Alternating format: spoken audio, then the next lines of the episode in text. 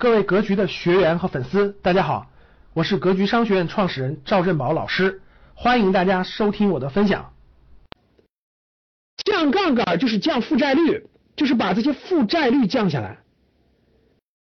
我问大家，过去很多事情都是靠钱支撑着，都是靠钱支撑着，现在负债率要降低了，银行不让你借债，要收债了。所以我问大家，前两天海航海航出点重大金融危机。知道不知道？知道的打一，不知道打二。知道的打一，不知道打二。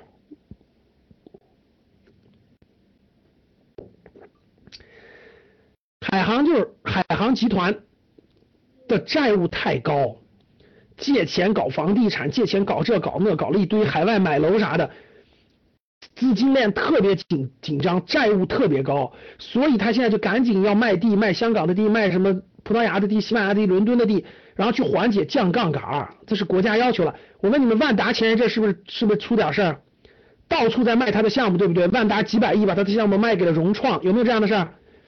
为啥呀？降杠杆，不是他要降杠杆，大家懂了吗？是国家的金融机构都要降杠杆，所以大家明白啥意思吗？比如说银行，银行过去放贷总共放了放了百分之一百，现在金融机构要求放贷只能放到百分之八十。他为了收回来这百分之二十的钱，他就只能找这些大公司啊，说万达你赶紧还钱，国家要降杠杆了。那万达没那么多钱怎么办？他就卖资产，所以就传导这个传导效应，传导效应，传导效应就传导下来了，所以就传导到你买房子也借不出来钱了，所以万达就在压缩。我问你们，安邦最近是不是出事了？知道不知道安邦出事了？安邦，安邦保险，保监会直接接管安邦了。就是安邦都不是安邦自己管了，是保监会接管安邦了，明白了吧？接管一年，啥意思？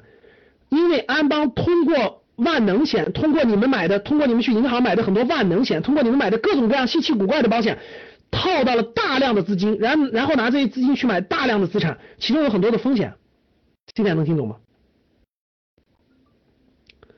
现在能听明白吗？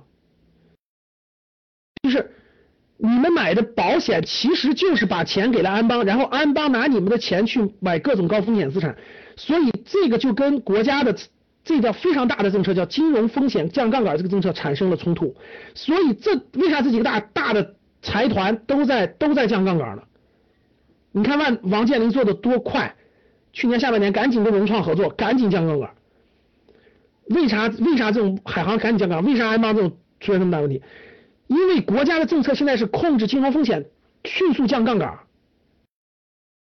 你一这只刚开始，各位，这只是刚开始，你看着吧。一八年降杠杆，一八年最典型的就是降杠杆，就是降债务，就是降债务，各种各样的国企的债务、央企的债务、地方政府的债务、个人的债务都在降杠杆，明白了吗？所以你买房子也不容易借到钱了，为啥利率上升呢？所以，所以你所有借钱的途径都难了。哎，我问大家，当钱收紧了以后，借钱难了以后，什么会上升？能听懂吗？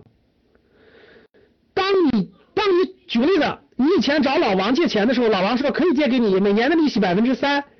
现在资金找老王借钱的人突然增加了，你说老王会怎么做？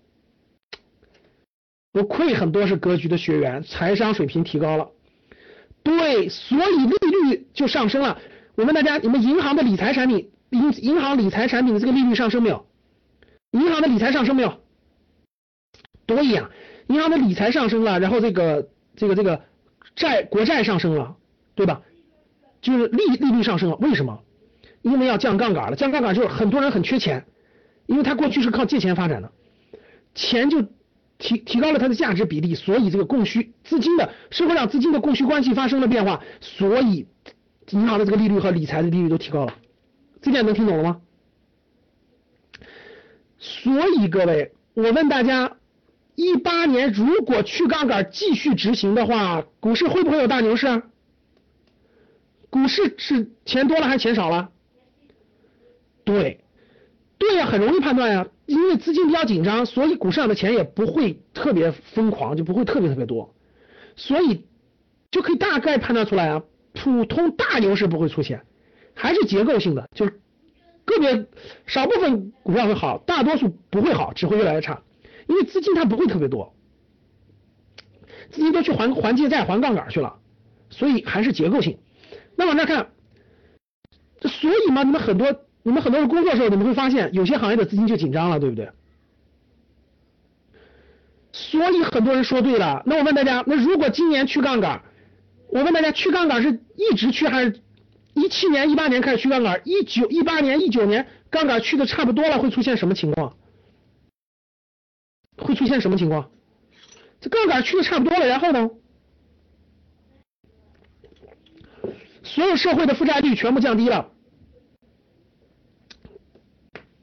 哎呀，等钱收回来，慢慢等钱这个杠杆降下来以后，那就是另另一种走法啦。对，那时候资金就要宽松啦。